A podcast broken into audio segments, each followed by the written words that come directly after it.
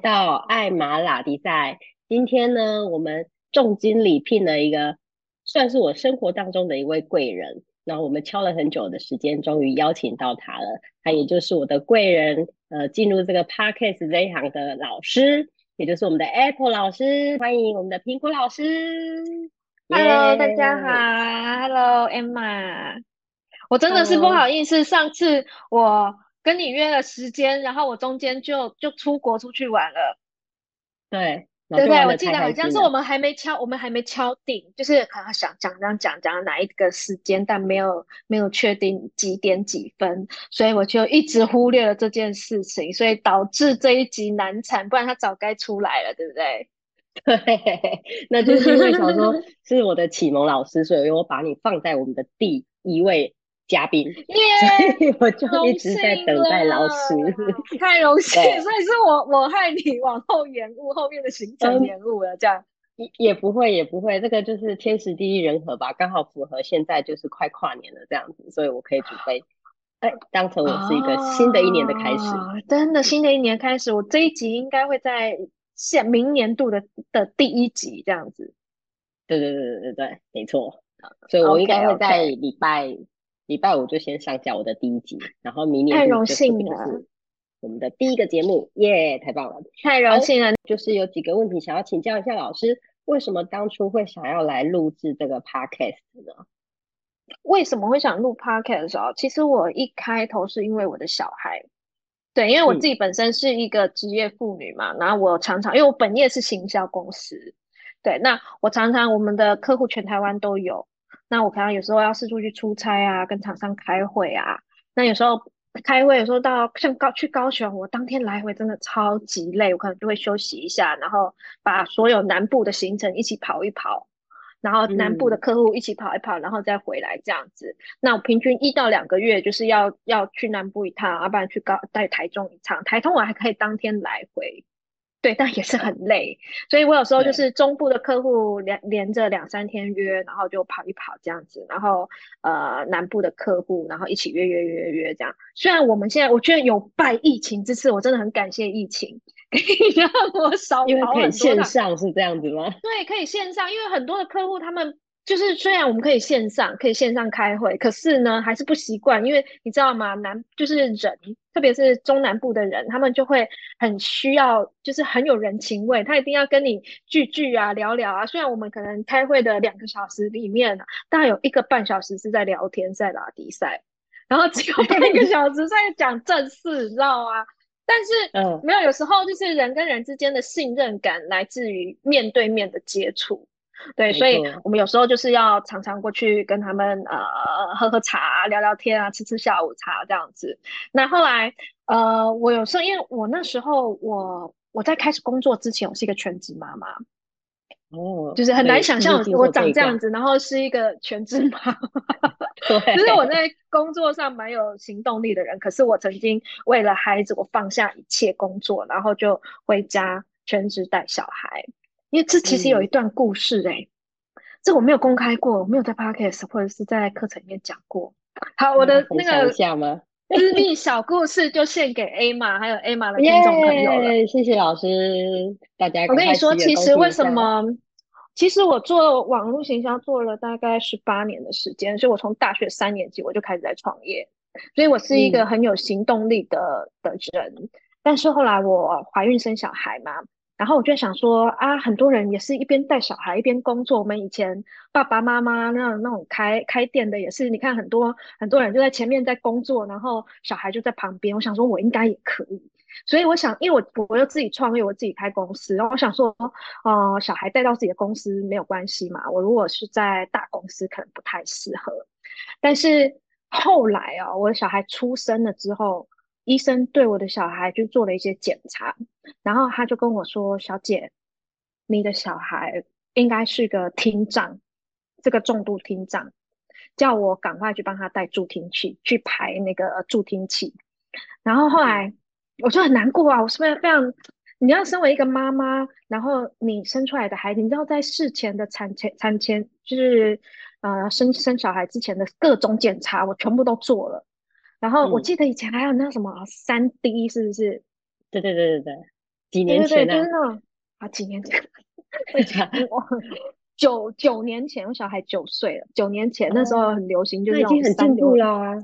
嗯，对对对，我连那种最高档的我都给他做，这种检查我全部都给他做，但都检查我的小孩没事啊。但为什么出生的时候他是一个厅长，然后他检查了两三次哦？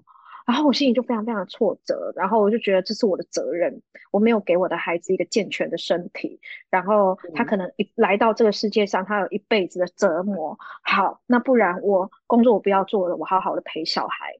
然后他他他听不见，那我就我就学比手语跟他沟通。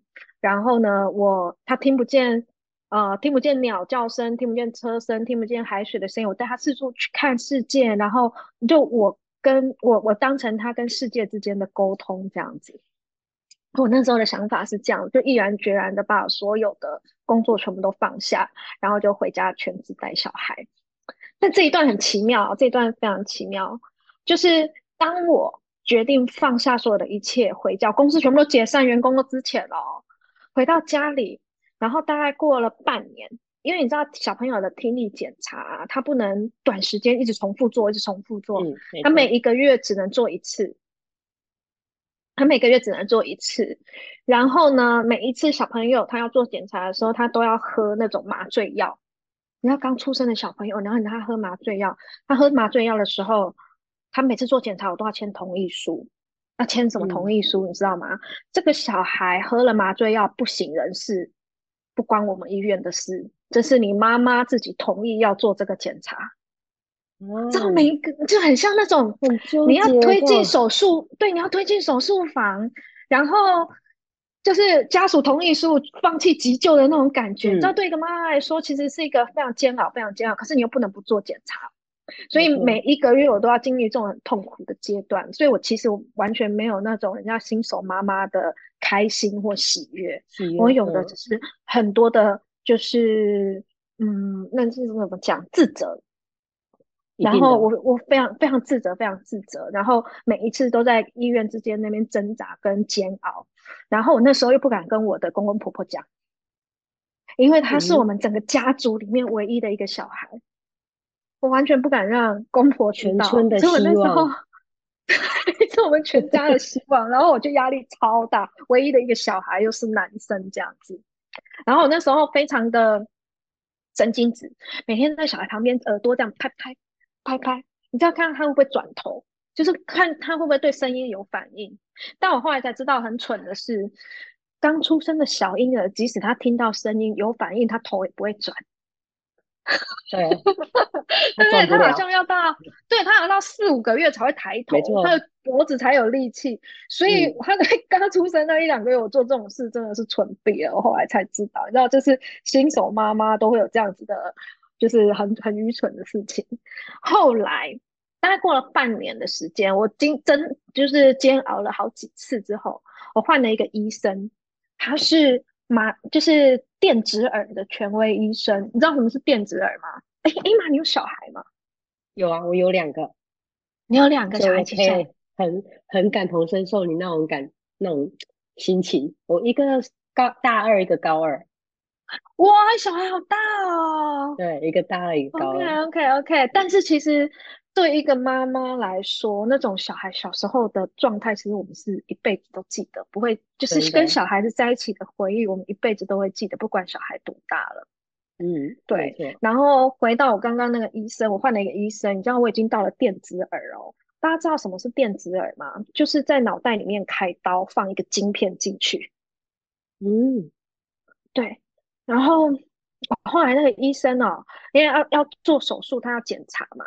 他做了几次检查，他跟我说：“妈妈，你要不要回家再再观察一下？我觉得你的孩子应该是正常的。”你知道我当下我听到这个时候，我想翻桌，你知道吗？我心想说：“天哪，老天爷，你到底是你是嫌我事情不够多吗？你是在考验我的人生吗？”就是。我我那时候想说，我们天将降大任于斯人也，所以 你在给我一个很大的考验。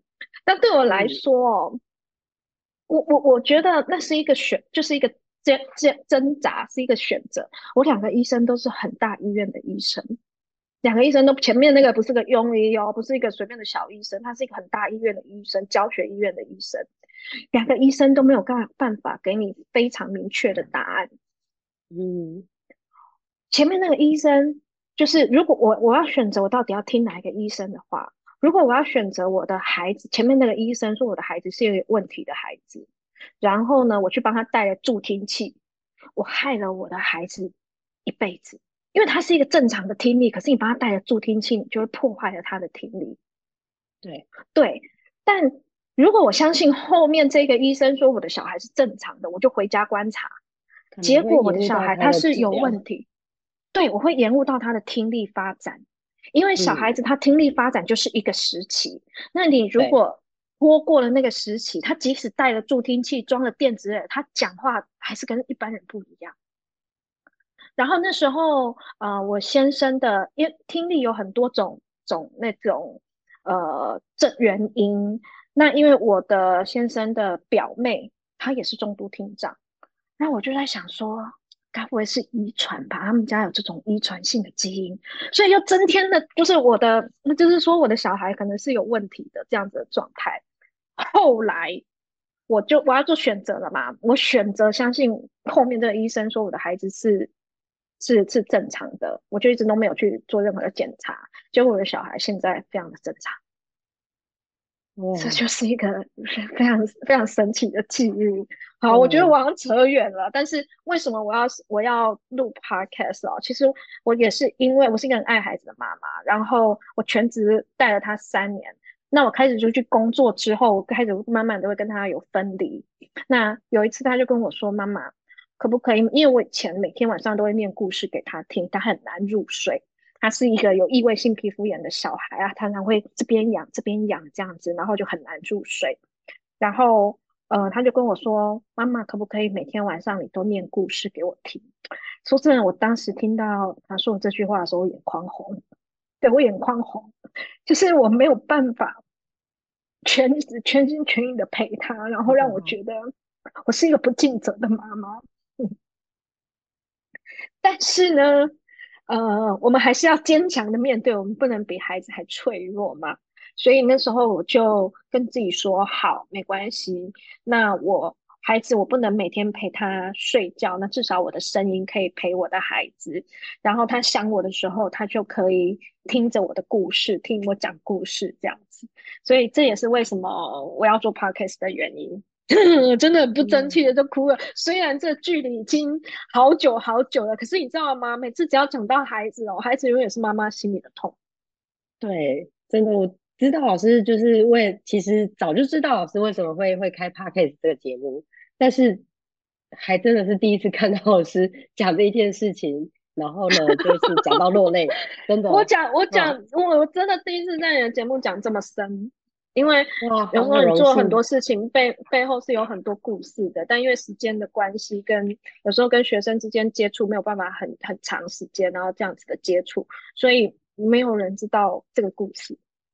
哇，真的是太开心了，真的听众朋友们真的是太幸运了，可以这样子听到我们呃苹果老师给我们的这个。生命当中真的真的，我们真的要广为宣传一下，让所有的学员来听一下这一段。对，真的有时候看医生，就是不管你是什么病，也是一样，就是你看了一家诊所可能不好，有时候真的要有一些警觉性，可能老天爷给我们一些讯息，我们自己要再去做一些觉察，那可能我们要再去考虑一下第二间是不是也一样的说法。那当两边的说法都一样的时候，哎，你真的是要去很正视他这个问题。就像，呃，因为我自己的本业也是在幼稚园嘛，所以你会看到很多各式各样的小朋友。幼稚园老师？呃，我是音乐老师，我是考才艺的。哦，对，所以你会遇到各式各样的小朋友。然后呢，很多小朋友其实一看我，因为我这么多年的经历下来，你一看就知道这个小孩大概有什么样的状况。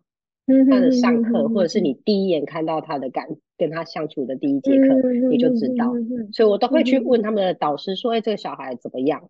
然后老师可能就会稍微讲一下。那有时候你就会觉得，啊，这些家长为什么不多花一点点的心思在你的小孩身上？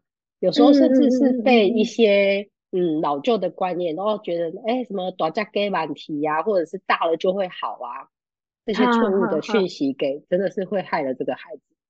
然后有的对，因为现在的资讯其实都已经很发达，科技都很先进。你越早去面对它，你反而越可以就是找到方法去解决。对，而且有有的是甚至是为了面子不愿意承认自己孩子。其实现在这样子的孩子真的很多，不管是各式各样的状况的孩子，非常。我也常常，因为我以前很喜欢。我以前很喜欢带小朋友去参加那种共学，然后我就在想说，因为很一堆小孩子在一起，你就可以很明显的看出你自己的小孩有没有什么样的问题。但是如果你自己家里好像只有自己一个小孩的时候，你看不出来他的差异，所以可能可能 Emma 你说的又是可能他们家长也会是这样子的状态。就是他可能觉得啊，自己的孩子没有问题啊，短嫁给板题啊，这样。可是像像 Emma 自己是老师，你就可以看得很清楚，因为大家同年龄的小朋友比较起来，就是有一些小孩子他的各种的行为特别的跟人家不一样。对，但是其实我觉得现在一般的呃幼教老师，他们也是会给一些，就是比如说写联络簿啊，或者是直接跟家长面谈嘛。那嗯嗯嗯，也是老师也是会以他的经验来看嘛，就觉得你的孩子应该去做一点点的测试或者是怎么样，但是有些人就是不愿意去承认这件事情，就真的是耽误到了孩子，对，嗯哼，所以这个是嗯。或者改天可以再来开一集聊这个，可以 可以可以可以，哎，这好像小朋友的事情很多很多很多，然后每一个，就是特别是幼稚园老师，你知道我从小到大最佩服的一个行业是什么吗？因为我是一个，我觉得我学习能力很快，我看了一件事情，我大概就知道说哦，这个东西可以怎么做，然后我我可以做。但有一个工作，我自己觉得我没有办法做，就是幼稚园老师。你知道国小老师、国中老师、高中老师我都觉得可以，但是幼稚园老师我真的无法。就是有自己带过小孩，就真的知道哦，真的好累哦。所以最佩服的职业就是幼稚园老师。真的，他们各各方面要十项全能啊。除了带孩子之外，可能要一些呃美术啊什么，他都要会。还有一个很重要的技能，就是要跟家长沟通。哦，对，这个也是。对，有些现在老师真的不好当。没错，谢谢老师跟我们分享为什么他要来录制这个 podcast，完全是因为爱爱小孩。嗯，然后呢，会呃就是要录制这个陪伴他。那其实我觉得这当妈妈的伟大的地方就是这样，就是我也是为了我们家的儿子放弃了我。晚上的工作 就是啊，因为我是音乐老师嘛，我的时间势必是晚上或者是下午，等小朋友放学的时间，我才可以去教才艺。那因为我们家老大是女生，然后她其实是比较乖巧的，她从小就跟着我去音乐教室，我只要丢一本画册给她，她就自己在旁边画画，我就去上我的课。然后我下课可能中午带她去吃个饭，然后再继续把她丢在我们的。音乐教室跟老板在一起，我又继续去上课。哎，是不是可以这么打？是不是女生都这么好打？因为我只有男生，我不不一定哦，不一定。所以你老二是女生还是男生？老二就是男生，他就是没有办法静下来的那一种，所以我连带去教我觉得是男生，我觉得是男生跟女生的关系。我看到很多那种女生的家长，他们都很轻松，妈妈在那边很优雅的喝茶，生男孩的妈就是在后面追小。所以真的很难想象，老师以前是那个全职妈妈，对，然后在那边吼小孩的那种。我以前的照，我不会吼小孩，但是呢，我会跟黄脸婆一样。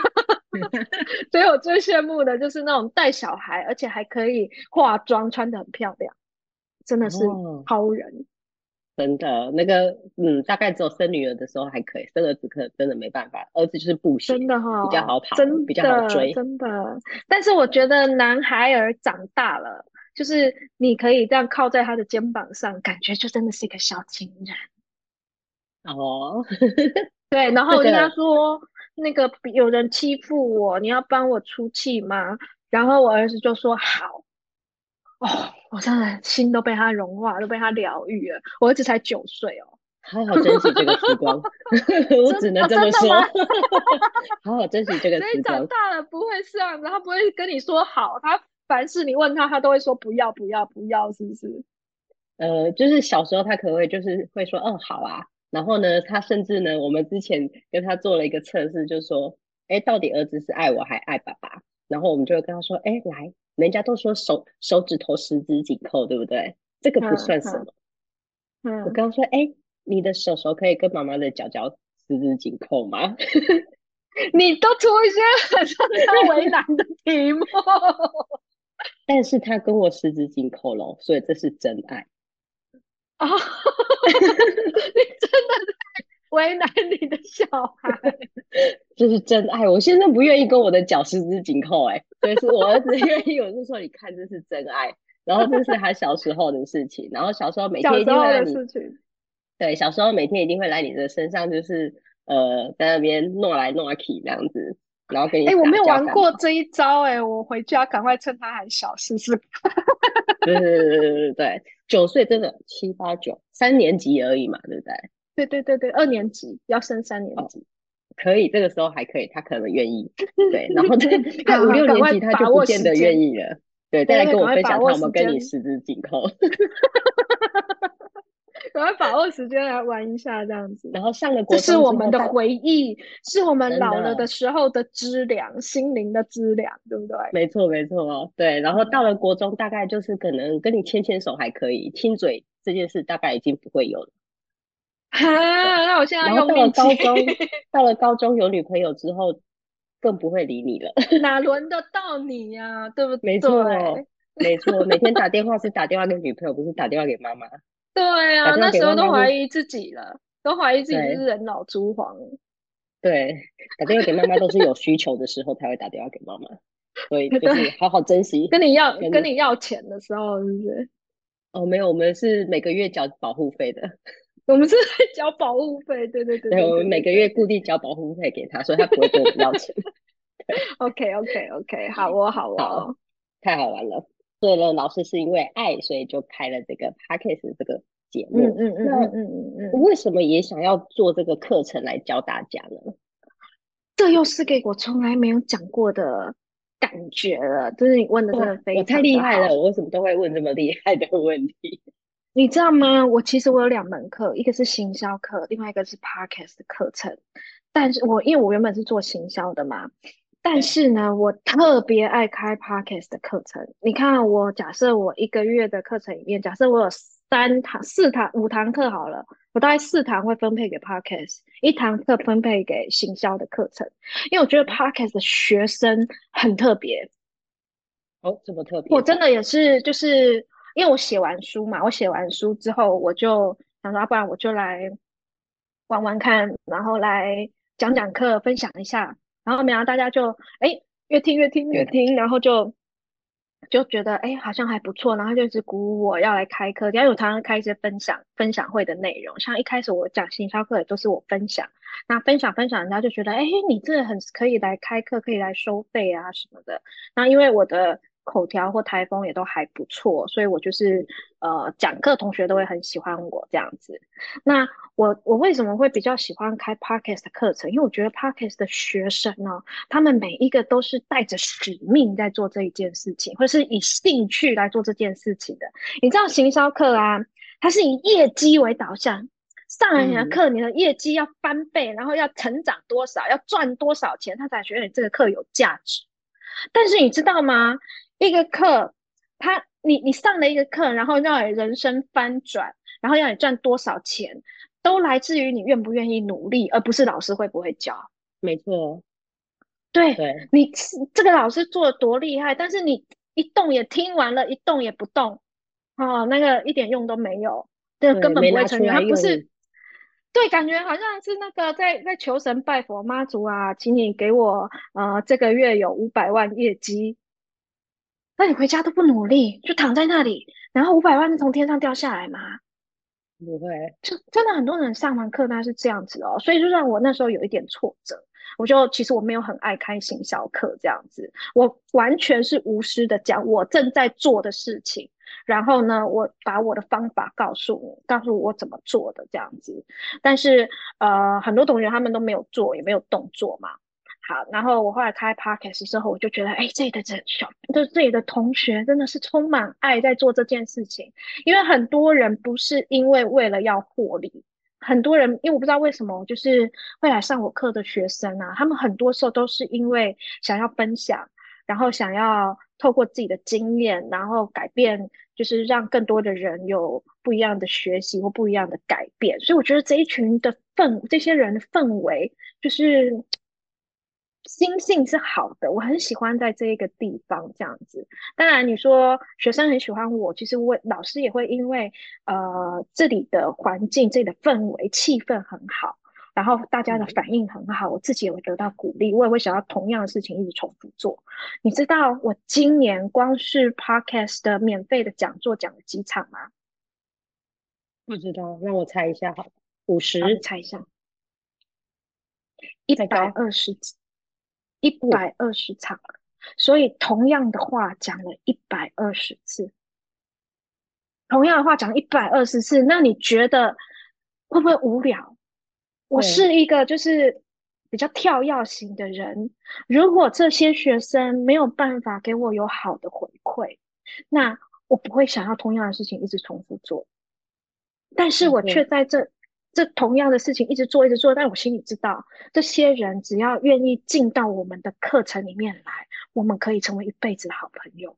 对我来说，对我我的课程没有就是一直呃上完的课还要再进进阶的进阶的课，然后再进阶的课。我跟你成为朋友是因为我想要卖你进阶的课，没有，我就只有这样就结束了。对，然后我就会觉得，但是我觉得。朋友是一辈子的，就像我就认识了 A 嘛，我从这个今年的课程里面是认识了好多，就是我们的学生，但是其实都变成好朋友。那有时候会互相鼓励，会跟我聊天，我就觉得嗯很棒，我很喜欢这样子的感觉。对啊，嗯，就是有点跳脱原本本业以外的的人际关系。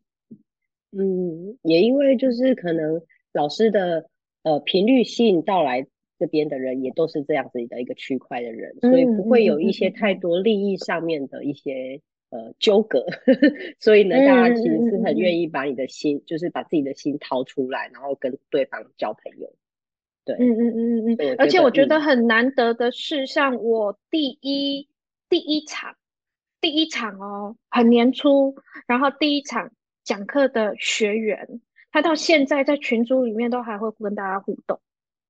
就是你 Q 他一下，他就会很积极的跟大家互动互动的那样子的人，对。但你站在你在参加很多的课程，有时候看那些课程群组，有时候是很冷清的，对，就是那种回应有时候是很冷清的，甚至是就可能一年不会有人在里面讲话，对。但我们的群组他其实是算还蛮热络的，对呀，嗯，就是其实有看到一些同学把那个他的呃。节目丢出来的时候，哎，其实大家会去给反馈，我觉得这就是非常棒的一件事情。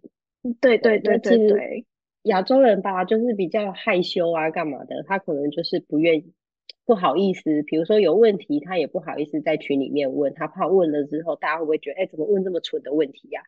对对对对对，那所以很多人是私讯，很多人是私讯我的，很多人就是私讯我，像 Emma 就是私讯我，然后就是跟我约这样子。很多人是私讯我，很多人没有在公开的群组讲这样子，但是你可以知道说，哎，这个同学他是我很早前早期的同学，可是他还在。哇，真的是太厉害，真的是用心在做交呃高博呀，用心在交我的一个同 一个朋友。对对对对对对，我就觉得很有趣，很好玩。老师为什么就是开 podcast 的课程，也因为在这边找到了就是同属性的人。然后让老师呃激起了他的这个教学的心，然后愿意这样子大爱的教给我们。对，老师的课程真的是非常的超值。就是课程结束之后，还可以有那个免费的录音室，可以去做一个录音的工作，然后也可以参加。其实它是一个见面会，因为如果单纯是线上这样子，对，单纯只是线上这样子，我觉得它比较没有温度。